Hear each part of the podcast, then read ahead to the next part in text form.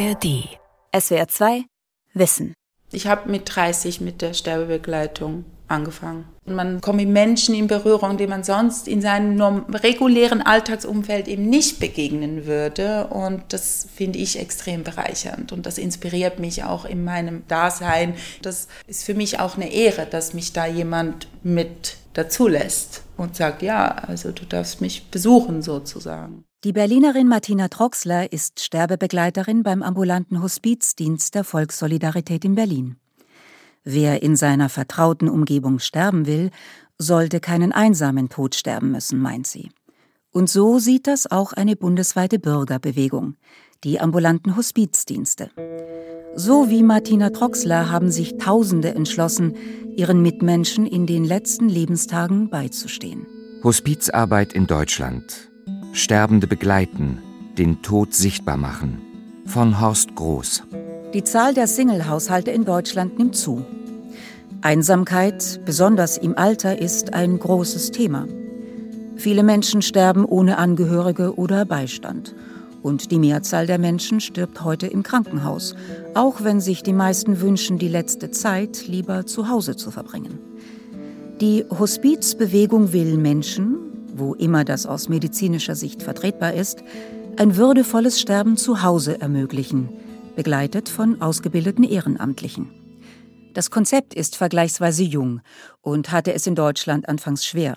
Heute fehlt der Hospizbewegung ehrenamtlicher Nachwuchs. Tod und Sterben seien immer noch Tabuthemen, beobachtet die Berliner Sterbebegleiterin Martina Troxler. Ich merke schon oft, wenn ich an einer Dinnerparty bin, dann erwähne ich es oftmals nicht, weil ich schon merke, man kann echt alle runterziehen, weil ganz, ganz viele Menschen können nicht damit umgehen oder verdrängen dieses Thema oder es ist unangenehm und es ist negativ behaftet. ich muss schnell die Katze. Also, der macht Terror hier drauf. In Martina Troxlers Küche brennt wieder einmal eine Kerze. Ein ewiges Licht, wie man es vom Friedhof her kennt. Gerade ist einer ihrer Betreuten verstorben. Es ist ihre Art, die Erinnerung ein wenig nachwirken zu lassen. Klar gab es da auch einen Pflegedienst, aber eben nur ein paar Minuten am Tag. Die restliche Zeit war der sterbenskranke Rentner mit sich alleine und freute sich, dass mit Martina Troxler regelmäßig jemand Vertrautes vorbeischaute. Also ich bin wahnsinnig zu ihm gerne nach Hause, weil das für mich so ein ruhiger Ort war. Er dachte, es ist eh ein Ende Gelände, wir rauchen jetzt ab und zu eine Zigarette zusammen. Und dann haben wir auf seiner Couch Schlagermusik aus seinen alten gebrannten CDs gehört und äh, eine Zigarette dazu geraucht und eine Cola getrunken und haben uns, fanden das beide einfach gemütlich, so nebeneinander zu sitzen. Aber das ist irgendwie, hat so, hat so eine Ruhe für uns beide gegeben in dem Moment. Also das war auch für mich total bereichende, simple, es sind simple Momente. Hauptberuflich ist Martina Troxler Filmemacherin. Ihre Schwerpunkte sind soziale Themen.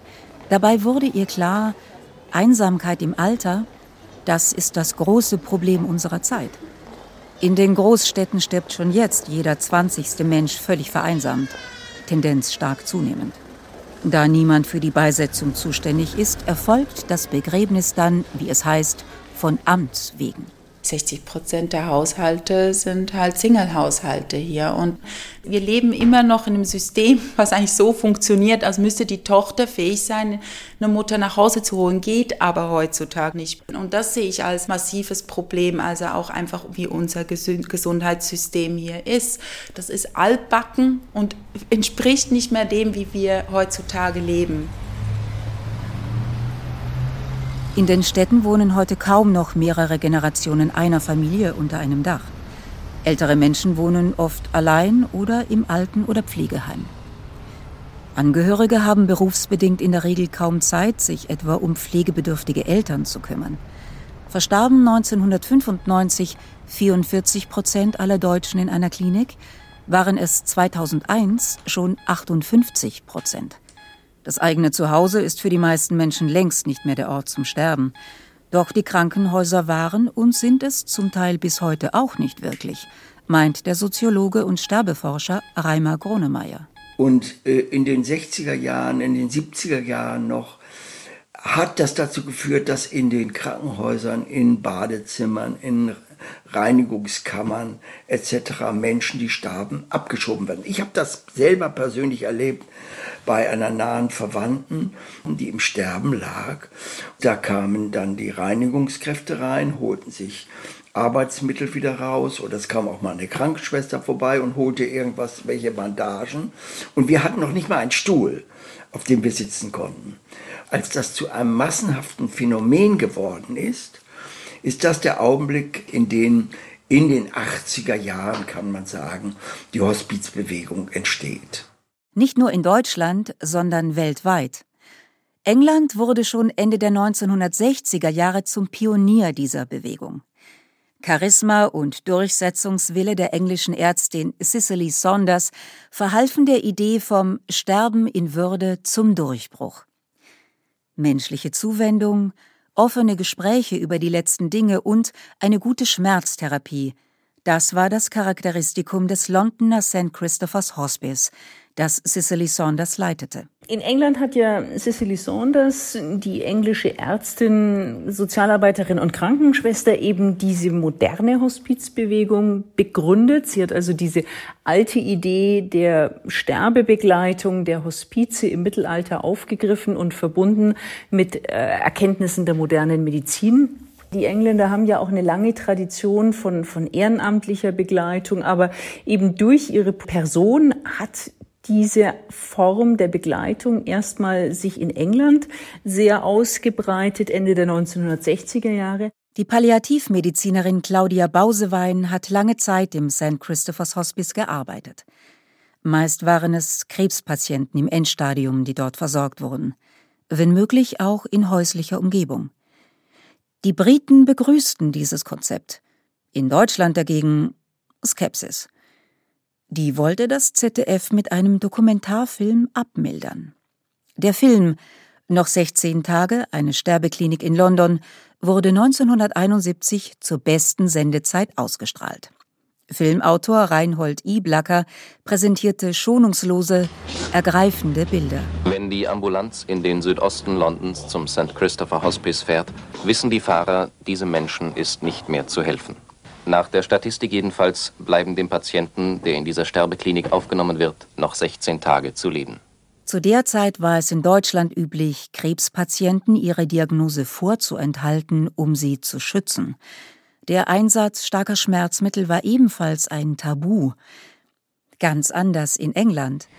Die Kontroverse um die in St. Christopher verwendeten Medikamente dreht sich hauptsächlich um Diamorphin oder Heroin. Die meisten Ärzte hier sind jedoch der Ansicht, dass Heroin in vieler Hinsicht dem Morphium überlegen ist. Es befreit nachhaltig von Schmerz bei weniger Nebenwirkungen. Morphium und Heroin bei Sterbenden? Das war zu viel. Hinzu kam die unglückliche Übersetzung des Wortes Hospiz durch den Autor. Der ZDF-Film wurde zum Desaster.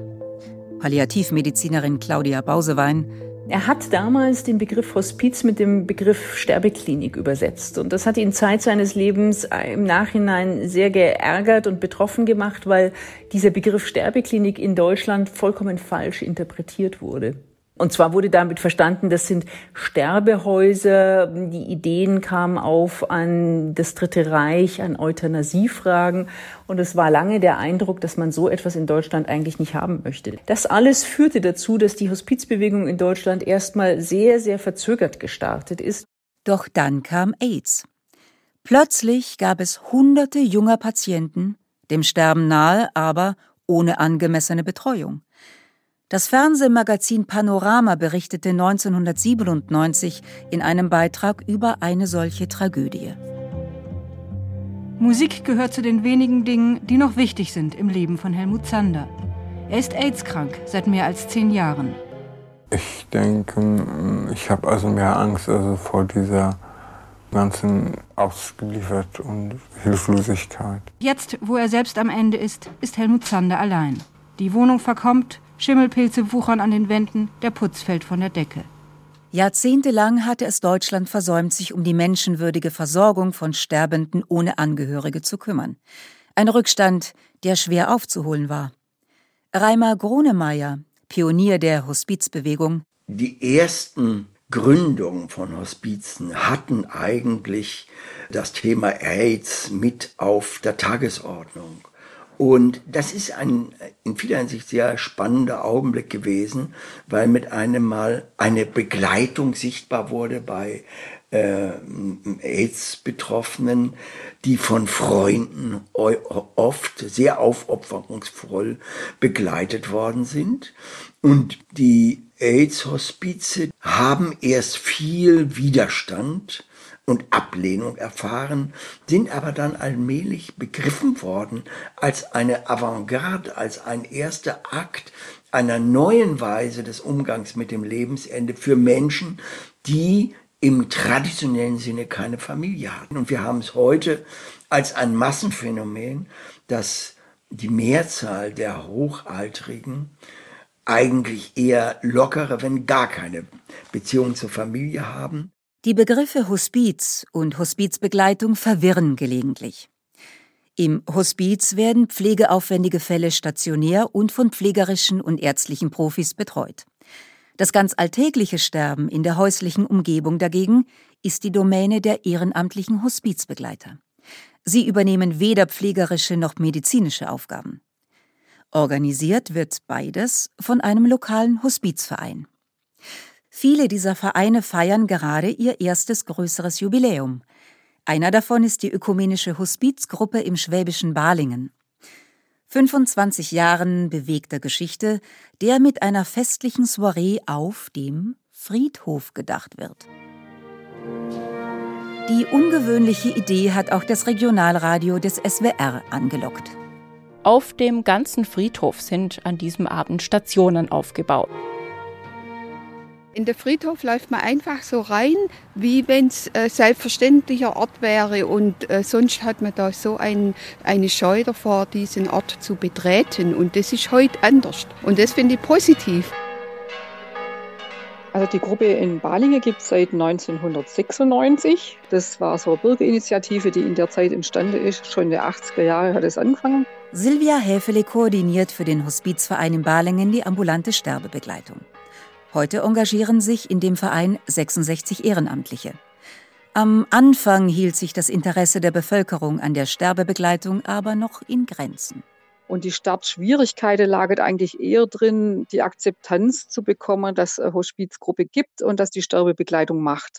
Die Leute wollten äh, die Hospizgruppe auch gar nicht so gern da haben, weil wenn jetzt die Hospizgruppe kommt, dann wird es konkret mit dem Sterben. Man denkt ja immer so in Hoffnung und es wird wieder besser und äh, wir kriegen das wieder hin. Und es kommt aber irgendwann mal der Umkehrpunkt, wo das dann halt nicht mehr gelingt. Und ich glaube, da hängt es oft, dass man dann diesen Gedanken nicht zulässt. Auch wenn sich die Hospizarbeit weitestgehend etabliert hat, ein gewisses Akzeptanzproblem besteht immer noch. Der Glaube an die moderne Medizin weckt am Lebensende zu oft falsche Hoffnungen. Krankenhäuser oder Pflegedienste, die die Lage realistisch einschätzen und Angehörigen eine ambulante Sterbebegleitung nahelegen, stoßen oft auf Unverständnis. Es ist erstmal ein Schock, weil dieser Begriff halt so wie das Ende bedeutet. Beate, ihren Nachnamen möchte die Berlinerin im Radio nicht hören, ist in einen solchen Konflikt geraten. Im Endstadium des Krebsleidens hatte das Krankenhaus ihrer Mutter einen ambulanten Hospizdienst vermittelt. Ohne Rücksprache mit den Töchtern. Die waren düpiert. Von ehrenamtlichen Mitarbeitern, die ähm, die Leute betreuen, wusste ich im Vorfeld noch nichts, dass es das überhaupt gibt. Und ich habe eine ganze Weile gebraucht, bis ich es akzeptiert, akzeptieren konnte und bis ich es auch irgendwie zulassen konnte. Erst nach langem Zögern hat die Familie ihre ablehnende Haltung aufgegeben. Die Stimmung kippte, als es darum ging, die letzten Dinge zu besprechen. Meine Mama konnte mit, mit ihr Gespräche führen, die sie mit uns halt nicht führen konnte. Ging mehr um den Tod. Wir haben einmal ein Gespräch geführt mit ihr, meine Schwester und ich. Da ging es um ihre Beisetzung. Und ich weiß noch, dass es meiner Mama da total elend ging. Wir hatten alle einen Kloß im Hals. Den Sterbevorgang kennen die meisten nur aus dem Fernsehen. Deshalb geraten Angehörige auch schnell in Panik, wenn sie mit den Zeichen des nahenden Todes konfrontiert werden. Naja, dass so eine gewisse Unruhe bei Mama da war und das, das, ähm, oh Gott, was war das noch alles mit der Atmung und ja, dass das Mama so irgendwie verwirrt wirkte die ganze Nacht über und eigentlich gar nicht mehr so richtig geschlafen hat. Das sind halt Sachen, mit denen will man sich einfach im Vorfeld nicht beschäftigen, weil es halt ähm, Punkte sind, ähm, die mit dem Tod zu tun haben. Und das, das, man, man will es einfach irgendwie vor der Tür lassen, so lange wie möglich. Deutscher Hospiz- und Palliativverband, hallo? Ja, guten Tag, Groß. Ja, ich drücke gerne die Tür auf, Moment. Besuch beim Deutschen Hospiz- und Palliativverband in Berlin. Schönen guten Tag. Herr Bolzer erwartet Sie schon. Der DHPV koordiniert deutschlandweit die freiwillige Hospizarbeit.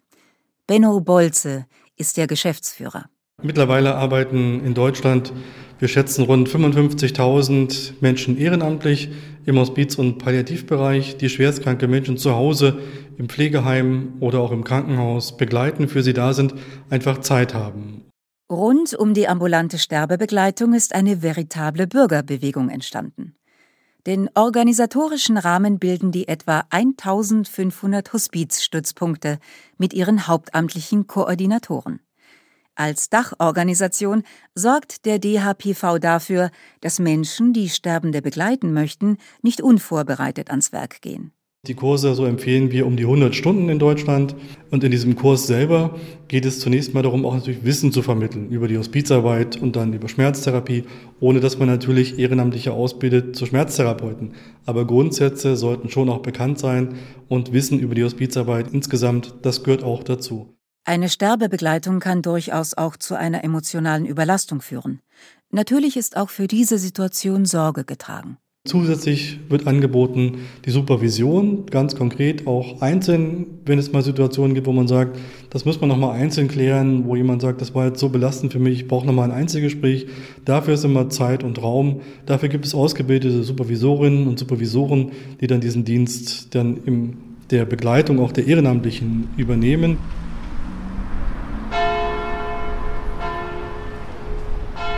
Köthen in Sachsen-Anhalt. Von hier aus organisieren die Pfeifferschen Stiftungen die ambulante Hospizbewegung für die umliegenden Landkreise. Eine ländliche Gegend mit einer überdurchschnittlich alten Bevölkerung. Man stirbt wieder zu Hause. Ich mache das eigentlich rein mit dem Herzen. Iris Pleil ist eine der Ehrenamtlichen aus dem Team der Pfeifferschen Stiftung. Der Tod ihres Mannes im Hospiz hat sie zur Hospizbewegung gebracht. Nun ist sie unmittelbar mit dem Tod von Menschen in ihrer Nachbarschaft konfrontiert. Wie schafft sie das? Und sollte der Fall eintreffen, dass ich nun gerade dabei bin, dann nehme ich mir meistens danach eine Stunde Zeit, fahre ins Grüne und will ganz für mich sein. Und dann ist das auch dann, ich sage jetzt mal nicht komplett abgehakt, man hat schon die Person noch im Kopf, aber man lernt damit umzugehen. Dafür bekommen wir ja aber ausreichend Hilfe und Unterstützung. Aber man muss es auch selber für sich, ich sage immer, dann wieder loslassen können. Auch Iris Pleil macht das alles ehrenamtlich. Trotzdem würde sie für ihre Arbeit immer wieder reichlich belohnt, sagt sie. Das sei der Vorteil auf dem Land, wo jeder jeden kennt. Also man bekommt auch sehr viel Dankbarkeit zurück.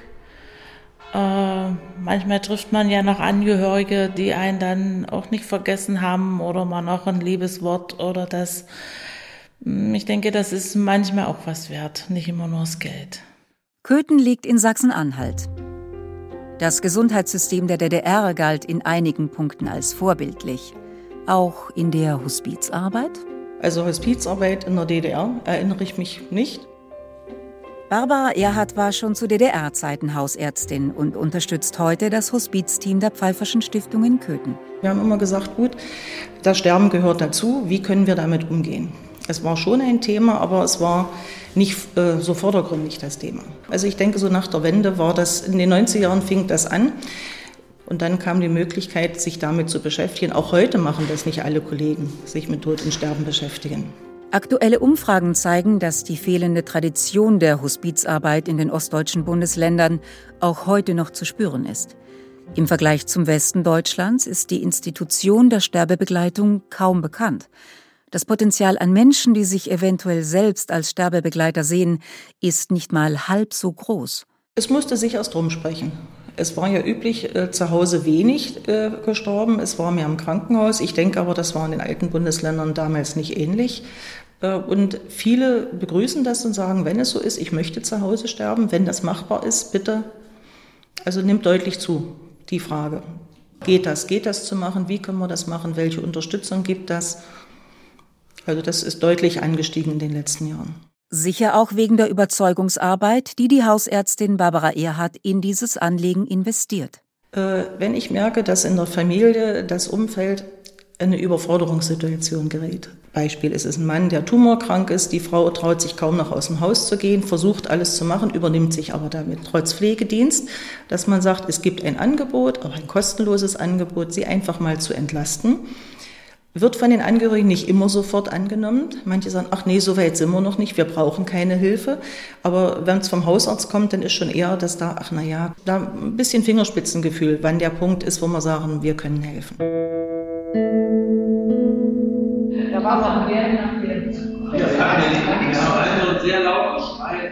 Gute Laune auf der Vollversammlung des Fördervereins der Hospizgruppe Werden in der Nähe von Essen. Eine schwere Krise ist vorerst überstanden. Wie fast alle Hospizvereine ist auch die Werdener Gruppe von Spenden abhängig.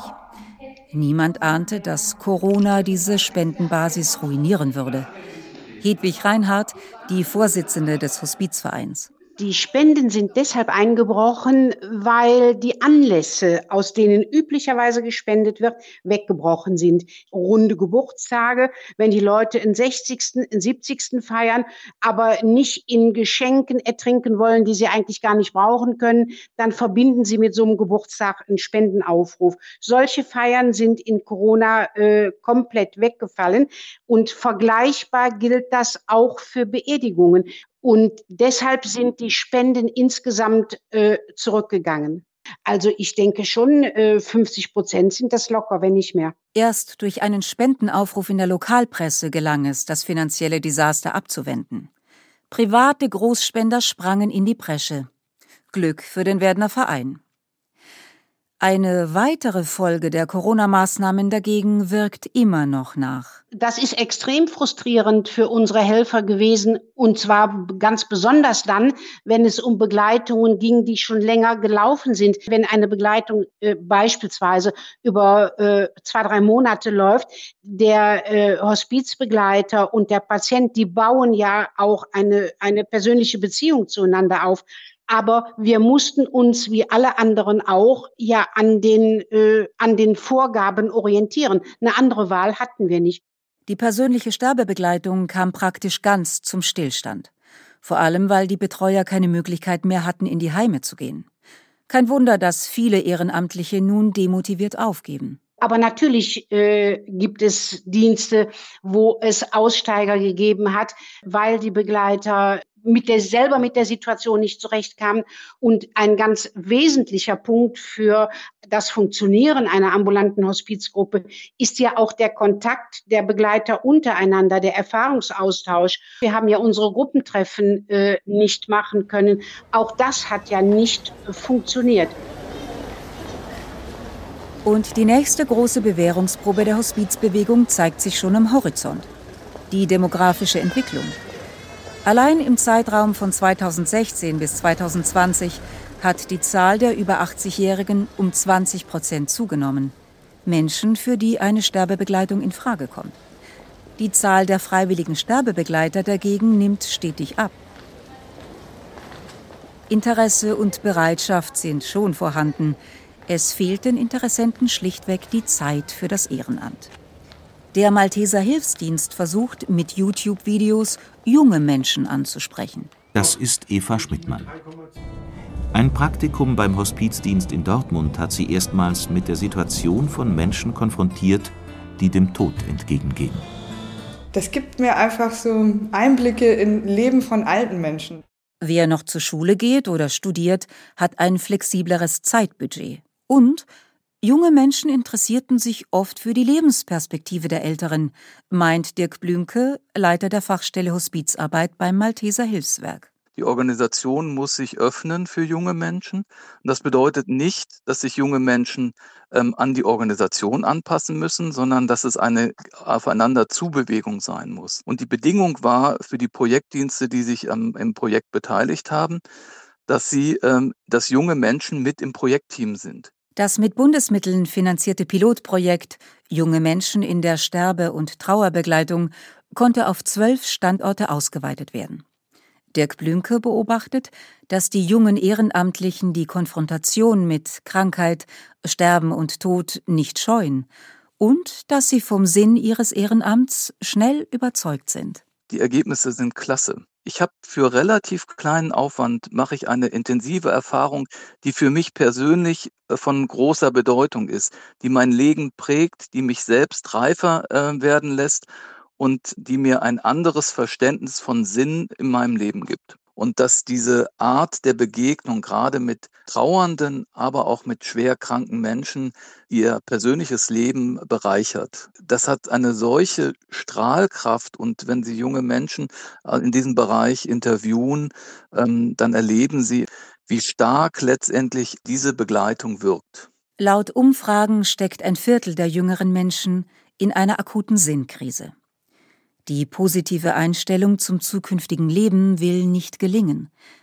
Ein soziales Ehrenamt in der Sterbebegleitung könnte vielen von ihnen womöglich einen Sinn vermitteln. Die Konfrontation mit den Sorgen und dem Leid anderer kann helfen, den eigenen Lebenspessimismus zu relativieren.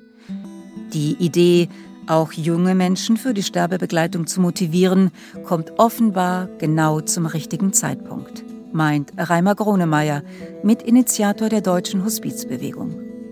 Ich denke, dass angesichts der Zunahme von Einsamkeit im Alter der Ruf nach einer Begleitung am Lebensende stärker werden wird.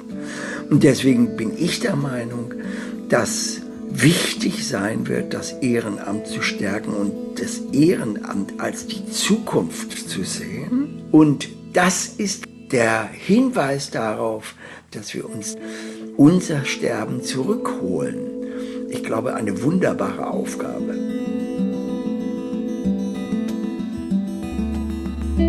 SWR 2 Wissen. Hospizarbeit in Deutschland von Horst Groß. Sprecherin Silvia Passera. Redaktion Lukas Meyer-Blankenburg. Regie Günter Maurer. Ein Beitrag aus dem Jahr 2022. SWR 2 Wissen. Manuskripte und weiterführende Informationen zu unserem Podcast und den einzelnen Folgen gibt es unter swr2wissen.de.